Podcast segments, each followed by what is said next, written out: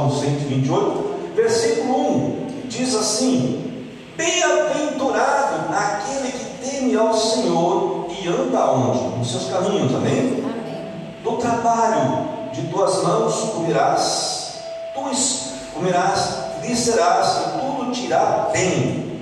Tua esposa no interior de tua casa será como a videira frutífera, e os filhos como rebentos da oliveira, a roda da tua mesa. Eis, eis como será abençoado o homem que teme ao Senhor.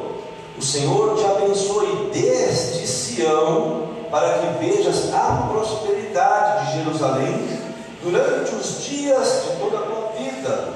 Veja os filhos de teus filhos, paz sobre Israel, podeis assentar. Amém, amados? Glórias a Deus. Nosso verso áureo está no livro de Isaías, capítulo 33 versos meia dúzia. Nosso verso áureo diz assim: é o Senhor falando através do profeta. Ele será o firme fundamento nos tempos a que você pertence. Uma grande riqueza de salvação, sabedoria e conhecimento. O temor do Senhor é a chave desse tesouro. Amém. Amém? Levante suas mãos assim, santas que você tem aí. Diga com toda a força: Eu temo o Senhor. Eu temo o Eu Senhor. não acredito que essa é a sua força. Ah, eu vou contar até três você vai repetir. Isso é profético, amado. Não é? Não Amém. estou fazendo bobeira, não. É profético. Contar até três você fala com toda a sua força. Um, dois, três. Amém? Aleluia, aplauda ao Senhor. Se você tem ao Senhor, significa que você tem o quê? Mas lembra, irmã, Claudete, a chave? Amém. Você tem a chave. Amém. A chave o quê? De toda vitória, de toda solução. E é isso que nós vamos falar. Toda honra e glória sejam dadas ao nosso Deus e Pai. Sempre nós estamos no nosso da vitória. Nós trabalhamos sempre um tema principal, a vitória sobre as circunstâncias. Temos também trabalhado com subtemas, nós estamos vindo numa série de palavras com o subtema cânticos de peregrinações, cânticos de romagens, ou salmos no degraus. Amém? Amém. Então nós estamos hoje em nosso Salmo 128. Amados, nós estamos subindo, estamos peregrinando, já passamos da metade dos salmos. Eu, quando iniciei o Salmo 120, eu falei, Senhor, são, são 15 salmos, vai demorar, já estamos no 128, o tempo passa rápido. Eu quero pedir a você, amados, para que você tenha total atenção naquilo que o Senhor tem ministrado em sua igreja. Se você preferir ainda, faz o seguinte, vai lá nas gravações sobre demanda, começa a assistir de novo. Vê lá o Salmo 120, 121. Você vai ver que é uma sequência que o Senhor tem ensinado para a igreja que é muito importante. Amém. E esse Salmo 128, que é o nono degrau, ele não é tão conhecido assim, tão lido ou tão falado no meio da igreja, mas ele é um salmo muito importante.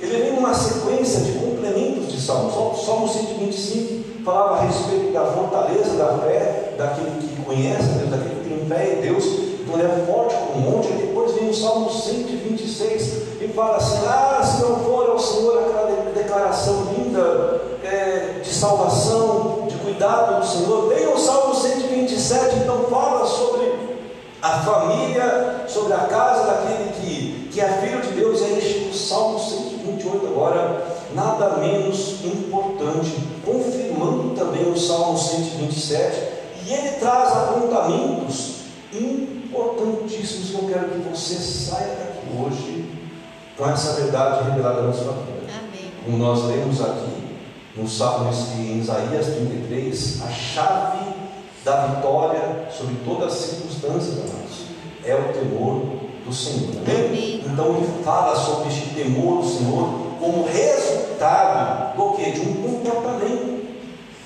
O temor do Senhor nada mais é comportamento e uma conduta. Nós vamos ver sobre isso. Agora, observando as características desse salmo, assim como muito nós já ministramos, ele é preciso para aprendermos, tá? Alguns salmos que nós já passamos não têm autoria reconhecida, portanto, também não tem um tempo de composição reconhecido. Agora, alguns teólogos afirmam até que ele não deveria estar no salmo de degraus. Ele não deveria fazer parte desse conjunto de salmos de peregrinações ou de romagens, mas por conta da forte veemência do apontamento do salmista como algo chamado uma religião judaica, ele fala assim: olha, aqueles que estão debaixo do judaísmo têm a condição principal de ser abençoado. Aí você fala, mas presbítero, religião, judaísmo, Jesus pegou no pé dos fariseus, dos sacerdotes. A palavra fala que a religião, a religiosidade nada, nada, já expliquei isso. São circunstâncias diferentes. A religiosidade nada é a hipocrisia. É quando você fala algo, você exige algo que você não eu posso chegar aqui para a irmã Mira, irmã Mira, é, só exemplo, tá? É, por que, que você pinta, antigamente era assim, por que, você pinta as unhas? Tinha essa questão, esta religiosidade antiga, então pintou a unha, não é de Deus. Aí chego eu em casa, né, cheio, cheio de vaidades, então peço para ela, exijo algo para ela que eu não vivo. Então isso é hipocrisia, isso é uma religiosidade, é uma doutrina que muitas vezes ela exerce uma, uma autorita, um autoritarismo, porque a, a palavra de Deus ela é autoridade, mas ela não é autoritarista, ela não é ditadora. Eu creio, Jesus. Você tem que entender que Deus pede para você, dá um mandamento, olha, faça isso, mas você tem o seu governo, a sua decisão para fazer, não é livre-arbítrio. Livre-arbítrio é outra coisa inevitável. Deus nos dá o que? Governo de decisão. Eu posso decidir. Eu escolho, sim, mas essa escolha, ela segue o que? Um, um, uma, uma, eu sou árbitro daquela minha escolha, então eu vou sofrer essa escolha. Aquilo que eu escolho determina a minha identidade e o meu futuro, nós falamos sobre isso. Então, quando o salmista fala essa condição, ele aponta, olha, quem está debaixo do judaísmo, ou seja, do povo de Israel, ele está falando que tem uma grande vantagem de ser abençoado. Então ele está falando o quê? Se você quer ser abençoado você é estrangeiro, venha para cá. E nós vemos que Deus nunca recusou o estrangeiro de Gênesis a Se você vai lá, em Gênesis até Apocalipse, você vê Deus o que? Recebendo o estrangeiro. O estrangeiro é abençoado quando ele chega reconhecendo o que? O temor quando ele olha e fala assim: olha, esse povo de Israel é um povo separado, esse povo de Israel está debaixo de uma autoridade que não existe no mundo, então eu não quero vir para cá. Deus fala: seja bem-vindo. Amém, amados? Então, isso é um simbolismo exatamente de quem? Nós. Nós não somos judeus, nós não somos é, do povo que foi separado, nós não somos estrangeiros, mas nós somos chamados por conta do quê? Do amor de Cristo. Então nós agora entramos na mesma ilustração do salmista. Nós podemos falar assim: o salmista está colocando uma condição. Olha, aquele que estava debaixo do judaísmo tinha uma vantagem muito grande, ou seja, uma condição que através da conduta de Deus, Deus no mundo, ele já estaria sendo abençoado. Então nós, como cristãos, agora nós somos chamados o quê? Para ser cristãos neste mundo, os pequenos cristos neste mundo, nós podemos pegar esse salmo e colocar assim: aquele que está debaixo do cristianismo tem total condição de ser abençoado, porque está debaixo do temor de Jesus, está debaixo do temor de Deus. Então, essa direção de conduta para os filhos de Deus é algo muito apontado neste salmo. Amém, amados? Então, esse salmo também tem seis versículos, o Senhor Espírito Santo nos direcionou para quatro divisões, mais uma vez, de ensinamentos do salmista. O primeiro ensinamento, a Carol vai colocar aí, e eu quero que este primeiro ensinamento, eu quero que você atente muito tempo a ele, vai ser um ensinamento mais longo de todos os outros, e nós vamos no final ainda fechar com ele. Então é muito preciso que você saia dessa noite aqui entendendo este primeiro ensinamento. O saber que a felicidade somente vem através do temor de Deus. Não tem outra forma. A felicidade, a paz, tudo que você acha que é bom neste mundo, que você pode alcançar, que é bom neste mundo, que você considera que é bom, como coisas saudáveis, só vem através do temor a Deus. O salmista, nos versos 1 e 2, então ele faz uma declaração inicial de uma forma, de uma abertura, de uma exposição, amados, de um segredo. Por exemplo, é como se eu olhasse para a irmã Cláudia aqui, né, irmã Cláudia? Em nome de Jesus, estou profetizando sobre isso aqui. Amém. Eu olho assim para a irmã Cláudia, vejo como ela é abençoada. Glória a Deus. Tudo que a irmã Cláudia coloca as mãos, Carol, é abençoado. Tudo que ela faz é abençoado. Aí eu olho para a irmã Cláudia e falo, irmã Cláudia, fala aí, conta para mim o segredo. O que a senhora faz? Aí a irmã Cláudia expõe, olha, o segredo é o seguinte, ela fala assim, o segredo é totalmente espiritual, o meu sucesso, ele vem através de algo que o mundo não pode dirigir, mas que somente se recebe através do temor do Senhor. Então, amados, vamos colocar assim, Aquela pessoa que vive uma vida espiritual pelo temor do Senhor, ela desfruta em vida todo tipo de sorte e bênção, mas não somente no sentido de receber, de dar também. Amém. Nós vemos Caio apontado pelo apóstolo João, ele fala assim: homem de alma, de alma próspera, mas por quê? Porque ele só recebia? Não, porque ele dava, porque ele vivia, porque ele, aquilo que ele recebia do Senhor de graça, de graça ele dava. Gaio é um bom exemplo também. Era um homem que recebia os estrangeiros, que recebia os profetas, que recebia os irmãos. Então Deus abençoava Gaio de uma forma especial, porque a conduta de Gaio era dirigida em todo o tempo que pela vontade de Deus. O homem que vive debaixo da vontade dos ensinamentos de Deus, ele está tendo uma conduta aceitada e aprovada por Deus. O temer a Deus está totalmente ligado a essa conduta, ao andar, ao honrar ao Senhor, onde o louvor ao Senhor são atitudes são expressas através de prudência, de bom senso.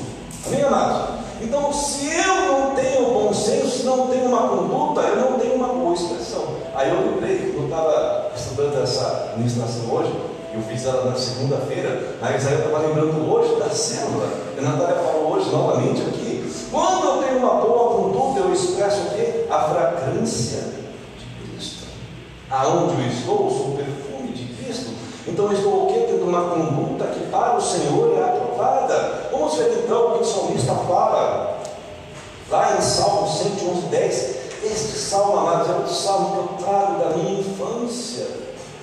Eu, quando comecei a é, trabalhar nessa administração, parece que o Senhor está falando, você vai cair lá naquele salmo lá. Falei, glórias a Deus, eu gosto muito dele. Salmo 111, 10. É um salmo que não tem também uma autoria reconhecida, mas ah, o texto dele, vamos colocar assim, o contexto dele é algo muito importante que eu falei. Nós temos que sair com esse contexto das nossas vidas hoje. Salmo 111, 10 diz assim: O temor do Senhor é o princípio. Então, tudo se inicia no temor ao Senhor. Tudo começa pelo temor do Senhor. E ele fala então, se você quer ter entendimento, começa pelo temor ao Senhor. Então é o princípio de sabedoria. E ele fala, todos que cumprem, ele está falando de conduta. Cumprir exatamente você estar seguindo, cumprindo o que os seus preceitos, os mandamentos, a palavra do Senhor. E ele continua então, revela senso, revela o que é prudência, revela o que domínio próprio. Amém, amados? Amém. Agora ele fala assim: E Deus, o Senhor, nosso Deus que está aqui hoje, será louvado para sempre. Amém. Então, quando eu entendo que eu tenho que temer ao Senhor. Automaticamente eu sou visto por Deus como um homem sábio. Eu revelo o que na minha vida então prudência. Eu revelo então o que na minha vida domínio próprio. Eu revelo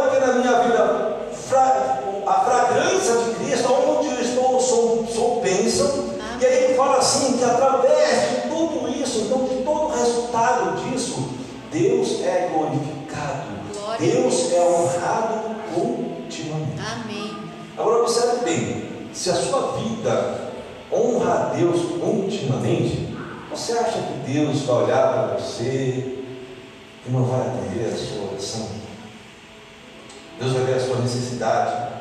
Deus vai olhar para você e falar assim, nossa, eu vejo a irmã Miriam, minha filha Miriam, e vejo como o meu nome está honrado através dela. Ela é a fragrância onde ela está. Aonde ela está, as pessoas me veem. Aonde ela está, ela chama a atenção. Aí Deus fala assim: ah, vou entregar a sorte de bênção espiritual para a sua vida. E assim, amados, Amém. quando o Senhor é glorificado através de nossas vidas, pelas nossas atitudes, Ele nos abençoa. Amados, me perdoe para a redundância da palavra eu tenho trazido todas, né? de novo, com essa palavra. Eu tenho falado, se Deus tem repetido, é porque nós precisamos ouvir. Amém, amados? Amém. Eu tenho falado nas últimas ministrações como está faltando prudência dos filhos de Deus nesta geração.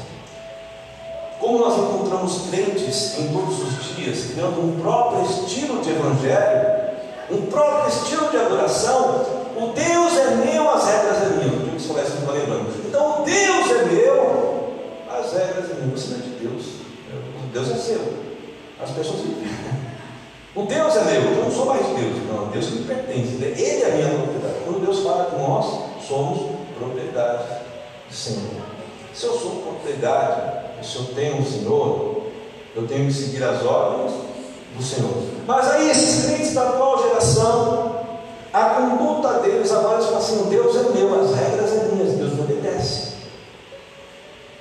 Então, eu decido agora, estou dando só exemplo, né, eu decido agora que eu não vou mais dizimar. Eu, eu acho que. Eu não acho que tem que. Eu acho que não tem que ofertar. Eu não acho que eu tenho que fazer o bem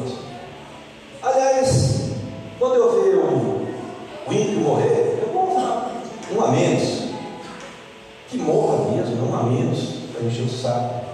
São regras que as igrejas, os atuais, não sou exemplos, tem muitos exemplos. Ah, eu não preciso da igreja.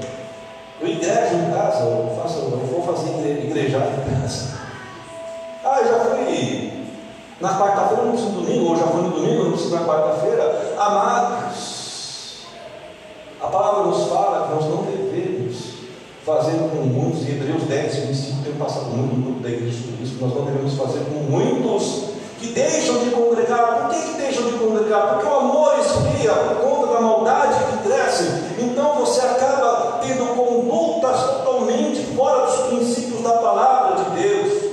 O temor do Senhor, amados, nos leva a entender que nossas vidas não podem ser influenciadas pelos homens corrompidos ou por sistemas deste mundo que levam à corrupção da mente do homem.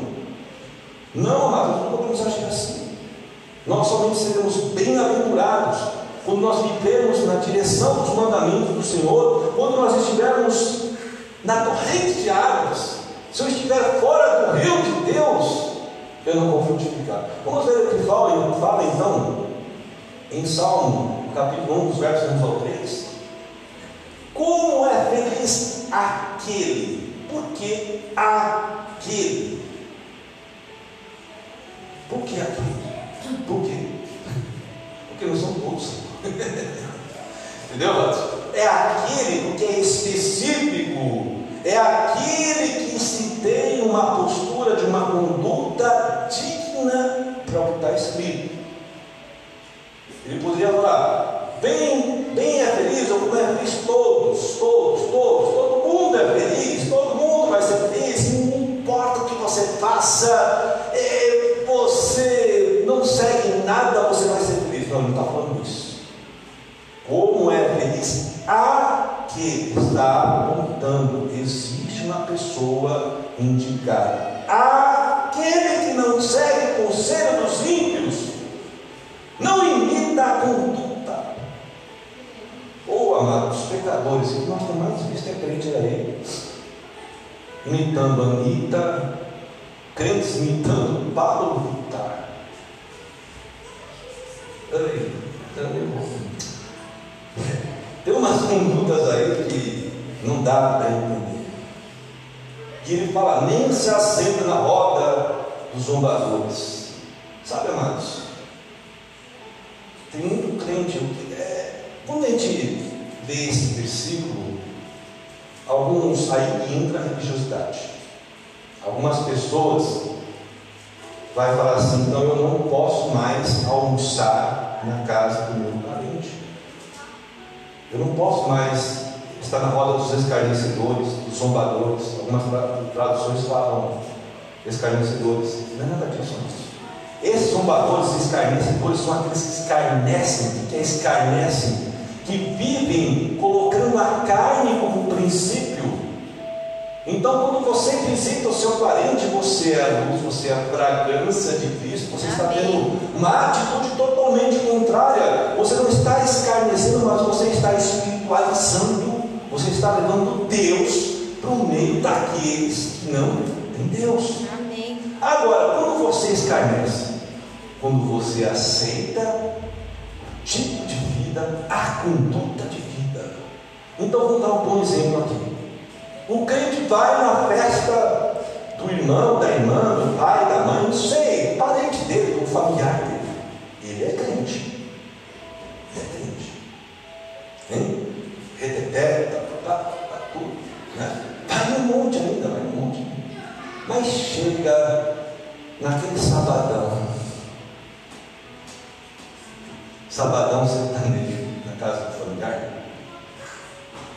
Ou sabadão pagodão, sabadão, funkão, inteiro, né? Aí está lá, né? A irmãzinha da igreja que está aqui profetizando na quarta, no domingo, aí chega lá na casa do parente, tá vendo? É. Amados, pelo amor de Deus, isso é escarnecido. Entendeu a diferença? Entendeu a diferença? Quando você chega lá, não, aí eu vou pegar. Aí está no seu a festa está rolando solta lá,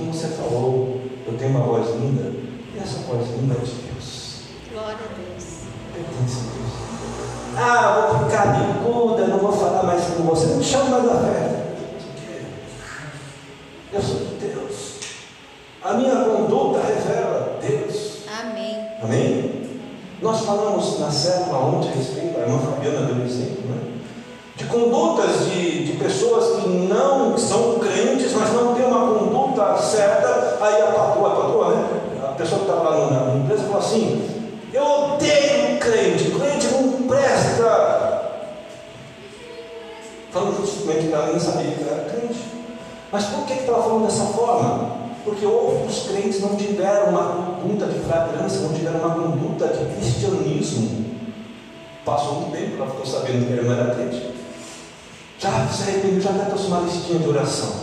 É isso? Para a irmã.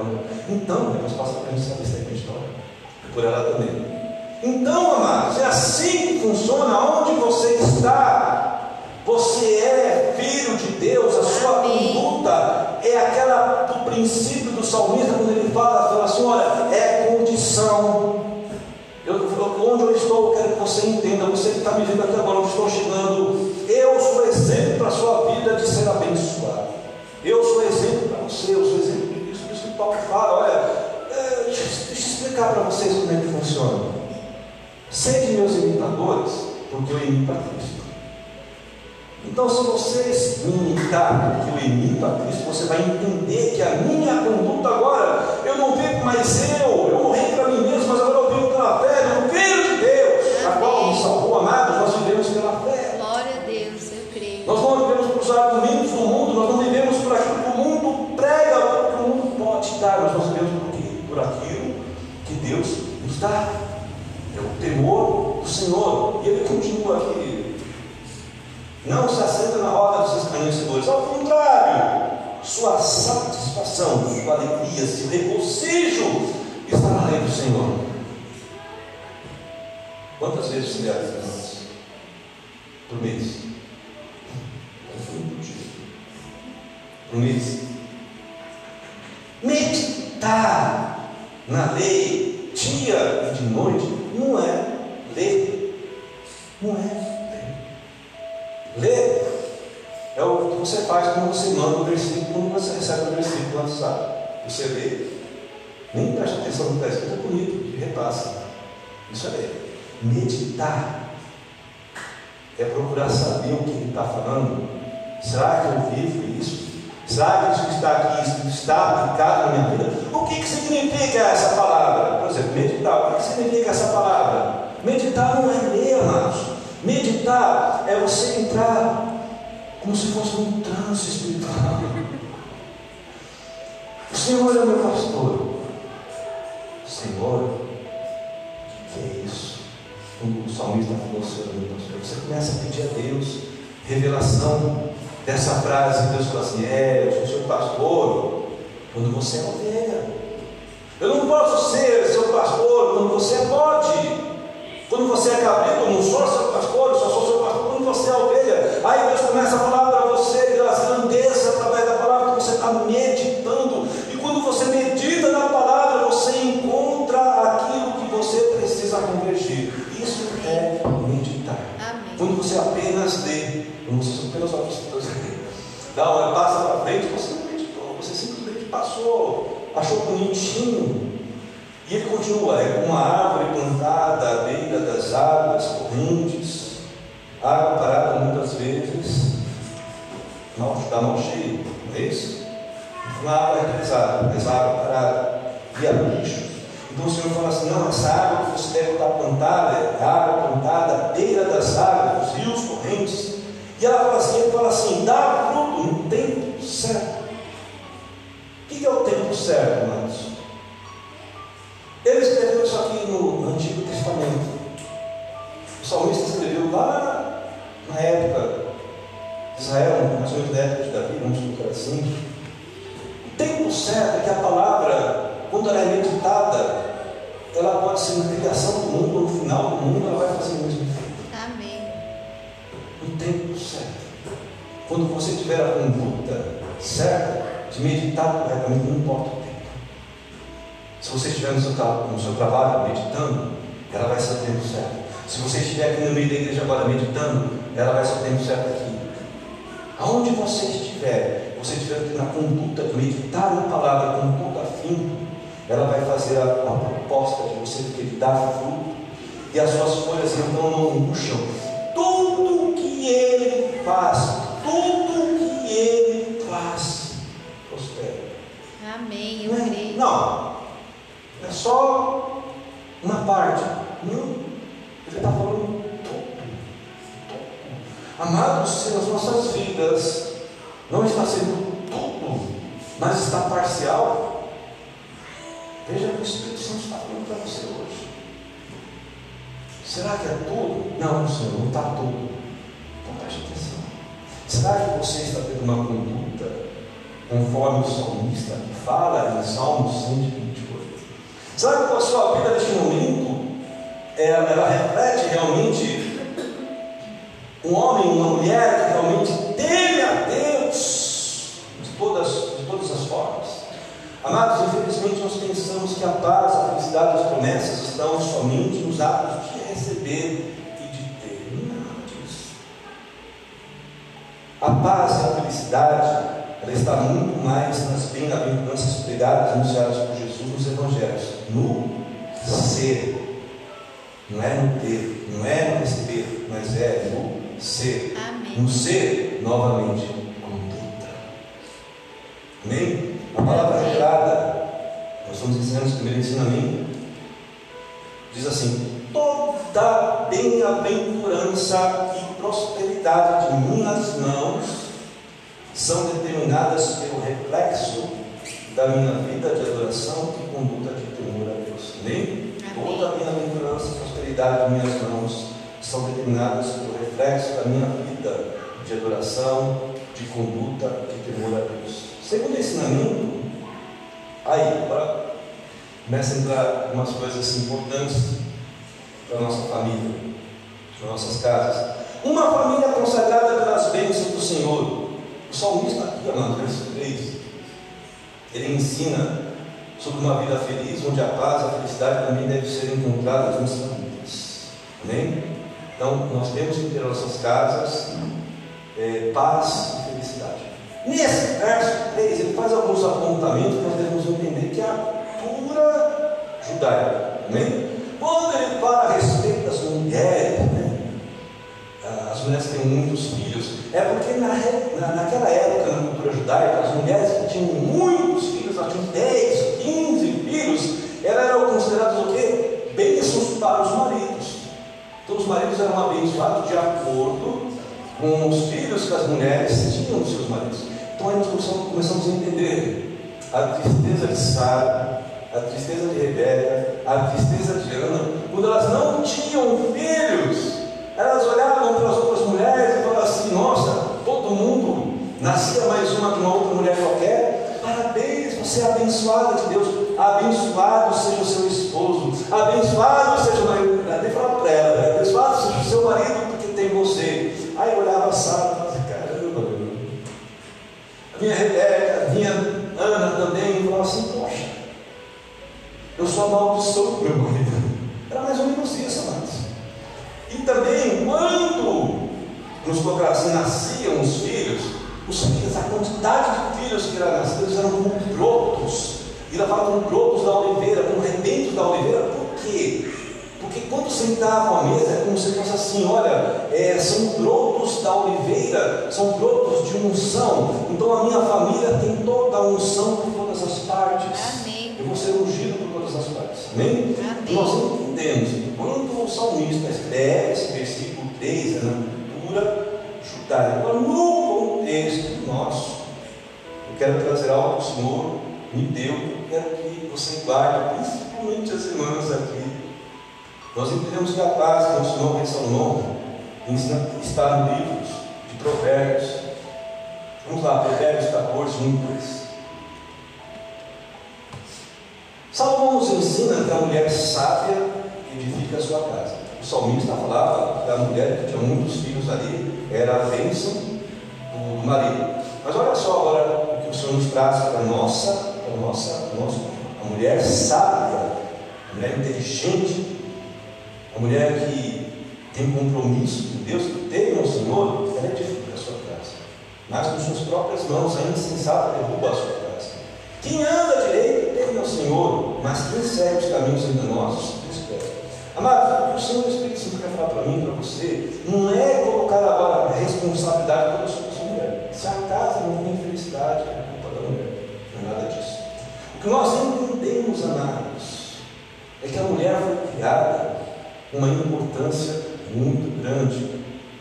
A mulher tem a essência de Deus, essência de criação, essência de, de domínio. Então a mulher ela é muito importante para a sua casa. Quando a mulher tem esses desígnios de ser sábia, quando ela teme a Deus, ela constrói, ela edifica. Mas quando ela não teme a Deus, ela arrebenta a casa, ela, ela destrói, ela é insensata, derruba a sua casa, minha amados. Agora, dentro da formação de toda mulher está essa sabedoria controle, fundação de alicerces importantes para que haja um ambiente de paz e felicidade. Eu quero trazer aqui para você, não vai dizer só não, então vamos continuar. Eu quero trazer para você aqui agora a palavra revelada sobre este segundo ensino. Toda mulher possui a essência de Deus para construir um ambiente de paz e felicidade nas famílias. Eu quero que as mulheres levantem suas mãos, me permita fazer, só as mulheres, só tem um homem, só tem três aqui, né?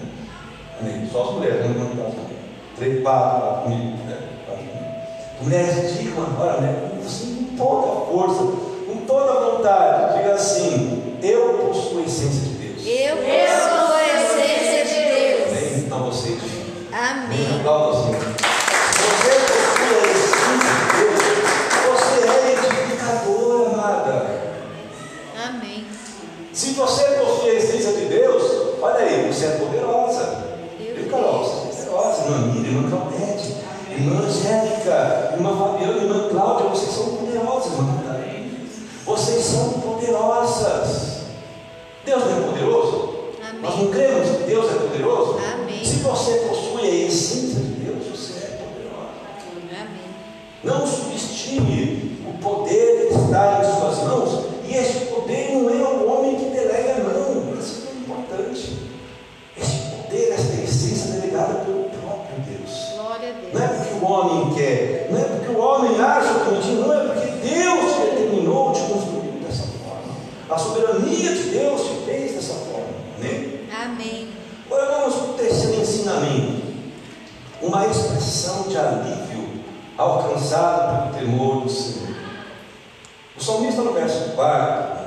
remete olharmos para a sua conquista como se fosse uma foto. Aí é o homem, né? Salmista. Vejam aqui a fotografia da minha casa. Aí todo mundo olha para a fotografia, uma mulher sorridente, cheia de filhos do lado, todo mundo sorrindo, e ele fala: Olhem como eu sou feliz, como eu sou abençoado. Ele estava falando exatamente isso. Era um orgulho para ele. Agora, todo homem teme ao Senhor, não é Nabal.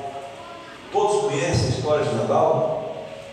Alguns não conhecem a história de Nabal. Nabal foi um homem que, quando Davi estava estabelecido como rei, mas não ainda como rei sobre todo Israel, ele estava peregrinando para assumir o reinado de Israel, ele e seu exército estavam é, é, fugidos de Saul. E no momento que eles estavam fugidos de Saul, eles estavam num campo. E neste campo, então, havia um, um fazendeiro, um grande fazendeiro chamado Nabal. A sua esposa era Abigail. Abigail, isso. A esposa de Nabal era Abigail. A palavra fala que ela era formosa, que ela era bonita, que ela era linda, mas muito mais do que a sua formosura, ela era inteligente e temia a Deus. Agora, Nabal era um homem iníquo. A o próprio significado de Nabal fala que é iníquo, homem sem Deus, homem sem juízo, homem cheio de maldades. E naquele momento, então, Nabal coloca quase toda a sua casa para ser destruída, porque quando Davi pediu para ele algumas ovelhinhas, algum, algum, alguma coisa para comer, ele mandou os homens de Davi embora, corridos. Aí, de repente, a Abigail olha e fala, o que esse homem fez? Então ela corre até Davi, se, colocar assim, é, se, se resgata, né? ela se, se humilha para Davi pedindo perdão pelo que o marido tinha feito. Depois Nabal morre, e Davi mata pouco, toma Abigail como sua esposa. Mas o exemplo que eu estou trazendo história, eu trouxe só a história para que você conhecesse, um pouco resumida, bem resumida, mas Nabal era um homem mau, muito mau. E o que mais nós temos visto nessa geração são homens nabais, não sei nem se nome, nabais. Mas são homens com condutas de Nabal, ou seja, homens que não respeitam suas mulheres. Homens que são violentos em suas casas, homens que xingam suas esposas, homens que não vêm para suas mulheres como repeitos. Aliás, repeitos são os filhos, como árvore frutífera. Então, como é que fala assim? É, humilha as esposas, trata mal as esposas. Então o Senhor está falando para mim, para você, nós homens aqui no Ministério Evangélico TV, todos que estamos assistindo. Nós não podemos ter a postura de. Amém. Porque se nós queremos ter sim um retrato bonito na parede da nossa família, nós, como sacerdotes do Senhor e sacerdotes em nossas casas, como fomos levantados, a nossa mulher vai ser frutífera quando ela sorrir. Quando é que ela vai sorrir? Quando ela não apanhar, mas quando ela receber carinho. Amém? Amém. Quando é que a mulher vai ser frutífera? Não, agora não estou falando de questão de, de, de, de- de filhos, mas de filhos também. Mas quando ela vai ser frutífera de filhos, frutífera na sua vida, frutífera na sua casa,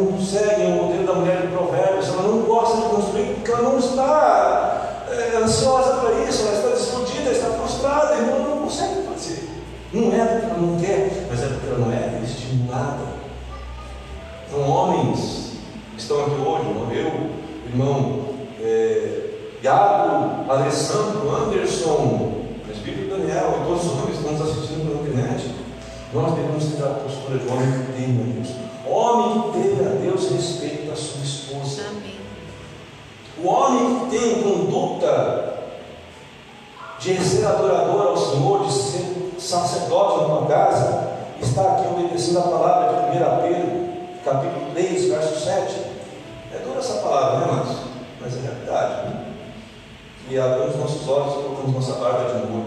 É, na verdade é isso. 1 Pedro 3, 7, o que o apóstolo nos fala, fala assim: ó, do mesmo modo que vocês, maridos, do mesmo modo vocês, maridos, sejam sábios. Sabe o que? Temente a Deus, que segue a conduta de sacerdote. Ele fala, no convívio com suas mulheres, e tratem- tratem-nas com quê? Com honra. Com honra. Ou seja, abençoando ela, amando ela, como parte mais frágil. Amados, nesta essência de Deus, interessante que a mulher tem uma força para construir, mas não com as mãos. A mulher constrói com o coração, mas com inteligência, mas ela é frágil. Eu trabalhei na BR Distribuidora e nos últimos anos eu vi muitas mulheres dirigindo tremiões, não sei se vocês conhecem o é um tremião. Tremião é aquela, aquele cavalinho, aquele caminhão forte pra caramba que carrega três carretas, uma, uma fixada na outra, chama-se tremião. É um conjunto de três, às vezes chega a ser quatro, porque um, um é só, é só para fazer o controle de um para o outro, chega a ser quatro. E as mulheres estão dirigindo caminhões desse tipo. As mulheres estão construindo casa mesmo com as mãos, carregando tijolo, carregando saco. As mulheres cada vez mais estão mudando, nos colocar assim, a sua, a sua conduta física, por conta que os homens estão sendo o quê? Frouxos. Eu não estou falando que a mulher não pode trabalhar. Não falo, não falo, pelo amor de Deus. Eu sou contra o feminismo e sou contra o machismo, os dois. Essas duas coisas não pertencem a Deus e são malignas. Amém. O feminismo existe por conta do machismo. Se não houvesse machismo, nunca haveria feminismo. Então, nós homens muitas vezes somos culpados. Nós estamos falando do reflexo que nós somos em casa, as mulheres acabam tomando a frente. Um homem que é tomar. Ela, eu falei, ah, mas ela tem essência de Deus. O homem não toma, ele é fraco, a mulher assume, tá acende. Mas não é ela que tem que carregar pedra, é o homem. Então, quando Pedro fala assim, um parte mais frágil, um então, parte mais frágil, é porque ela ainda tem uma essência de construção de Deus como uma pessoa, como um ser criado com fragilidade. Ela é forte nas emoções, ela é muito inteligente, mas ela continua sendo frágil. E tem que continuar, amados. Amém. Tem que continuar assim. A mulher não pode perder esta essência de fragilidade. Deus, será por Deus, é valor. Amém?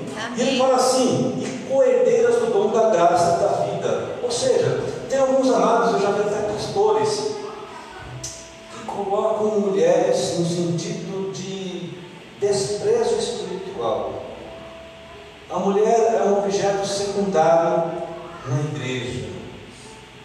A mulher não tem tanto prestígio quanto o homem, por favor.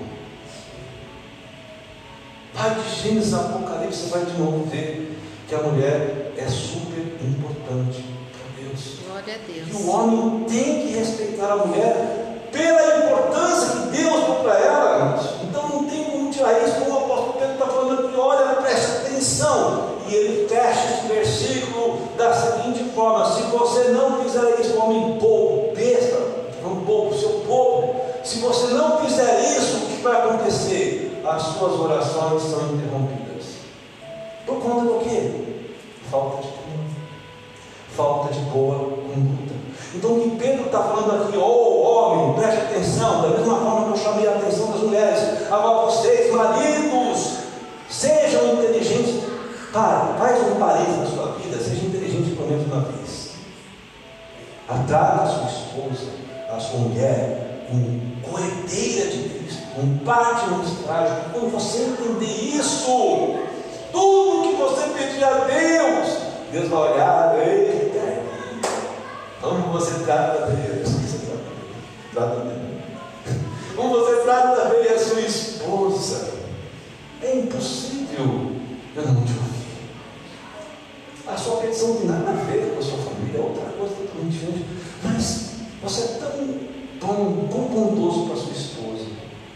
Anderson é tão bondoso para a irmã Fabiana. Alessandro tão bondoso para a irmã Ariane e Abra. São casados?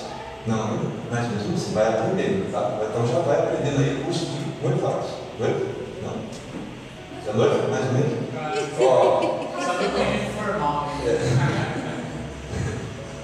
vai aprendendo aí, ah, vai aprendendo sim, porque isso só vai ter Então, o homem, quando ele se coloca na posição de temor a Deus, de boa conduta, dentro do seu lar, respeitando a sua mulher, Deus ouve as suas orações. Amém. Deus vai dizer assim: não, eu tenho que abençoar esse homem, eu tenho que abençoar esse meu filho, porque ele obedece a minha palavra, porque devido ao temor que ele tem a mim, ele ama a sua esposa, ele trata ela como filha de Deus, não como esposa. Lembra? Quando você olha para a sua esposa, tem que olhar como filha de Deus, e não como sua esposa. Ah, mas presbítero, é isso assim, é isso. Mas quando você olha para ela e fala assim, rapaz, ela é filha daquele que é bravo ele, eu vou tratar bem. Dessa forma, bem, amados? Amém. Assim de uma forma bem.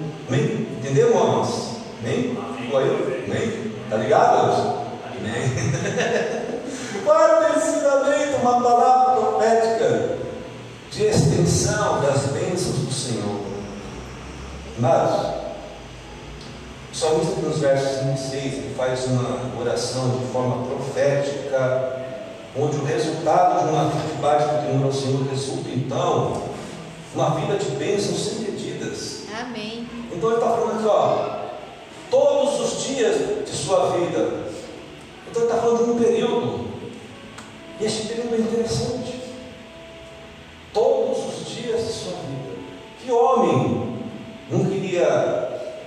Receber essa palavra profética? Eu sou abençoado todos os dias de minha vida. Sabe o que significa isso, meus? Não para para pensar. Ser abençoado todos os dias da sua vida. Você está sabendo que hoje é dia 5? Dia 6 está quase para chegar. Amém.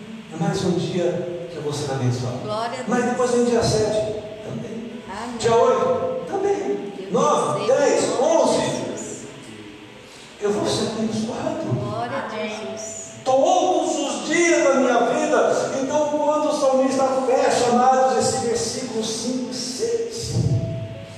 está falando para mim, para você, presta atenção em tudo que eu falei antes. Vai se resultar nisso todos os dias da sua vida. Não há bênção maior que essa, amado, para todo filho e filha de Deus que estiver se encontrando, sendo fiel a Deus e que estiver temendo ao Senhor. Um dos vários exemplos de extensão de bênçãos para Tem dois, na verdade. é temos Jó. Jó foi um homem que considerado por Deus íntegro, mas ele tinha coisas ainda, Deus queria abençoar mais Jó, mas ele não estava preparado para muito mais. Aí Jó faz uma aposta com, com o diabo, com Satanás, e coloca Jó no jogo. Aí Jó depois aprende que ele não temia Deus da forma correta. Ele temia Deus pelo que ele conhecia, pelo que falavam para ele, mas não tinha relacionamento.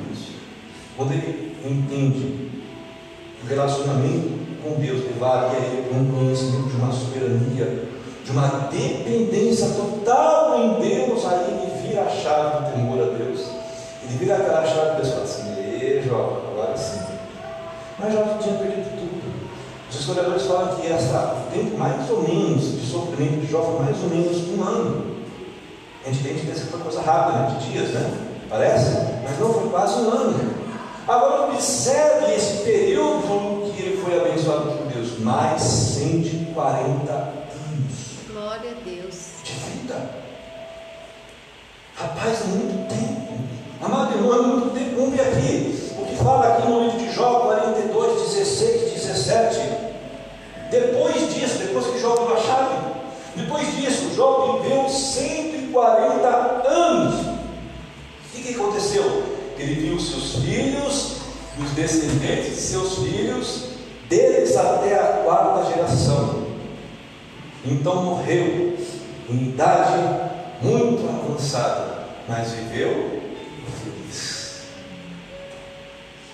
O que nós aprendemos de Jó, eu já falei sobre isso, é, Jó perdeu tudo, menos a esposa. A esposa, ela não é bem, ela não é posse do homem, por isso que não perdeu a esposa. A esposa é benevolência de Deus, é bondade de Deus, é misericórdia de Deus na vida do homem. Então, quando Deus tirou todas as posses de Jó, ele permaneceu o quê? Com a esposa. Eu não estou lembrado agora, mas ele teve diversos filhos novamente com a mesma esposa. E lá teve que pagar uma, né? Falou, amaldiçoa Jó esse teu Deus. Você é uma coisa errada, Jó. Então, amaldiçoe Deus para que você possa morrer. E Jó falou, você é louca, você fala como uma louca, não é nada disso. Então depois Deus vem e abençoa Jó. E através dela de novo, ela tem todos os filhos de novo. Então é mais difícil, imagina só, tem todos os filhos de novo. E participar da construção da casa, tudo de novo. Jó viveu 140 anos. Então ele viveu todos os dias de sua vida, um período, porque exatamente ele temeu a Deus, ele foi fiel e fiel por isso. Deus é fiel por suas misericórdias e elas renovam por todos os dias ao nosso. A palavra revelada aí para Jó, ou para esse quarto ensinamento que nós estamos fechando ele, uma vida de bênção contínua, ou seja, uma vida de bênção contínua, eterna, como essa de Jó, é resultado de uma vida de temor a Deus e de obediência aos seus mandamentos. Não tem Eu quero trazer agora o nosso verso alto, nós vamos finalizar a citação Isaías 33, 6. Eu fiquei muito feliz de Deus ter revelado essa palavra para a gente. Ele, esse Ele é Jesus. Será o firme fundamento nos tempos que você pertence. Amém. O que ele está falando? Olha, lá atrás era Deus, o soberano, mas agora é Jesus. Então ele fala assim: no tempo que você pertence, amado, este tempo é agora. Então, em Jesus agora, neste tempo agora, uma grande riqueza de salvação. Ele está falando agora de resultados, aquelas pessoas que estão ao nosso redor, né, irmão? Vão ser salvas. Ele fala assim: você vai ser sábio, porque você está no temor do Senhor, e vai obter o que? Conhecimento, sabedoria. E Amém. ele termina assim: o temor do Senhor é a chave desse tesouro. Vocês lembram que eu falei lá no primeiro ensinamento? O saber que a felicidade somente vem do temor de Deus. E aqui nós fechamos agora no nosso verso áureo, o temor do Senhor é a chave desse tesouro. Quer ter vitória sobre as circunstâncias, irmãos? Busque a chave correta. Tema ao Senhor. O Senhor Jesus, o Senhor Jesus, através de toda a sua palavra e fundamento, ele nos mostra que nós temos que viver ligados a Ele, Jesus e a Deus, e ao Espírito Santo, que é o mediador de todo entendimento, de toda a sabedoria que nós precisamos. Amém. O temor do Senhor é a chave desse mundo. Amém? Vamos ficar de pé, irmãos? Amém. Glórias a Deus. Deixa Deus te usar. Nós vamos cantar com a Natalinha.